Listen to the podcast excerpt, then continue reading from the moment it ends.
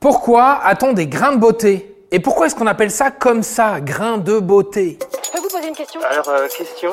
Quelle étrange question. Vous avez des questions? C'est l'occasion de mourir moins. Installez-vous et laissez-moi vous conter l'incroyable histoire du grain de beauté.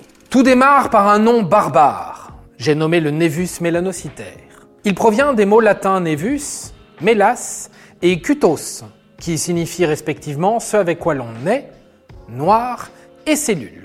Si l'on en croit sa définition, le grain de beauté est constitué à partir des mélanocytes. Ce sont des cellules qui produisent ce pigment responsable du bronzage de la peau et qui se mettent à se développer en perdant tout contrôle et de manière anarchique. J'ai rien compris.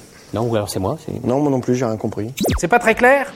Ok, une petite traduction s'impose. Le grain de beauté est un amas de mélanine. La mélanine, c'est le pigment qui donne à la peau sa couleur naturelle. Et cet amas est situé principalement dans une couche superficielle de la peau, c'est-à-dire l'épiderme.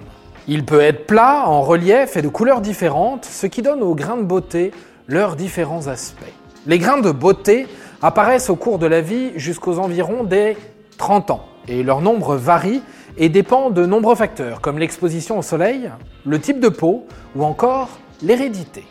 On estime leur durée de vie à environ 50 ans. Et comme toi, ils changent d'apparence au cours de leur existence. Ils changent de couleur, de forme, de texture, et même parfois, eh ben, ils disparaissent.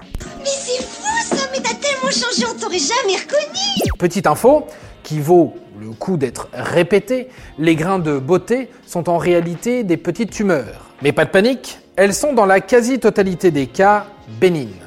Cependant, les grains de beauté peuvent dégénérer. Dans ce cas, c'est vite la cata. Alors voici un moyen mémotechnique facile pour rester vigilant. La méthode ABCDE. Facile.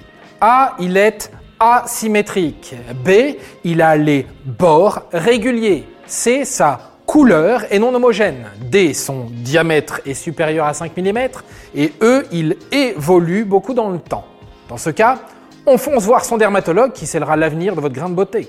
L'enlever ou le faire suivre. Ok, c'est bien joli tout ça, mais on ne sait toujours pas pourquoi on appelle ça grain de beauté. Un petit voyage dans le temps s'impose. Les voyages dans le temps sont beaucoup trop dangereux.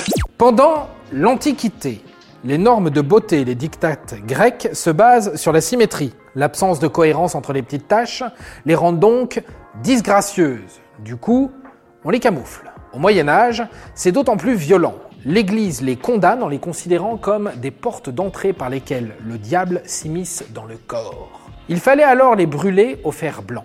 Mais heureusement, les mentalités ont changé. Il fallait attendre le roi Soleil, Louis XIV, pour redorer l'image de Névus. En effet, pour cacher les traces de variole, les hommes et les femmes se collent des petits morceaux de tissu en taffetas. Peu à peu, le nom de grain de beauté s'impose dans le langage. Sous Louis XV, c'est enfin le sacre. Il devient des signes extérieurs de richesse et se dessine sous différentes formes. En lune, en étoile, toutes les excentricités sont permises et les grains de beauté deviennent trendy. Ils permettent de contraster avec la blancheur du teint très à la mode à l'époque. Les siècles suivants érigent ces marques en accessoires de la mode et de beauté avec les fameuses mouches. Elles sont alors surnommées taches avantageuses et ont une signification propre en fonction de leur emplacement. Au milieu de la galante. Au coin de la joue, la coquette. Sur le nez, l'effrontée. Puis, dans les années 1950, le grain de beauté atteint son apogée grâce à l'iconique Marilyn Monroe qui se dessine elle-même son fameux grain de beauté. Cindy Crawford, Madonna et de nombreuses autres stars ont ensuite joué sur ce petit détail devenu culte.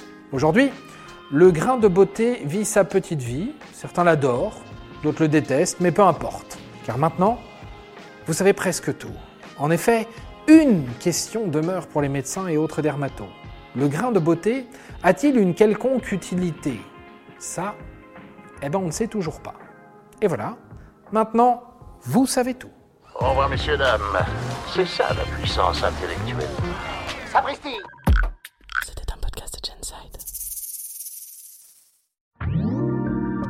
Si tu as aimé ce podcast, c'est le moment de t'abonner, de laisser une note ou un gentil commentaire. Et si tu as fait tout ça, eh bien merci, car ça nous aide beaucoup.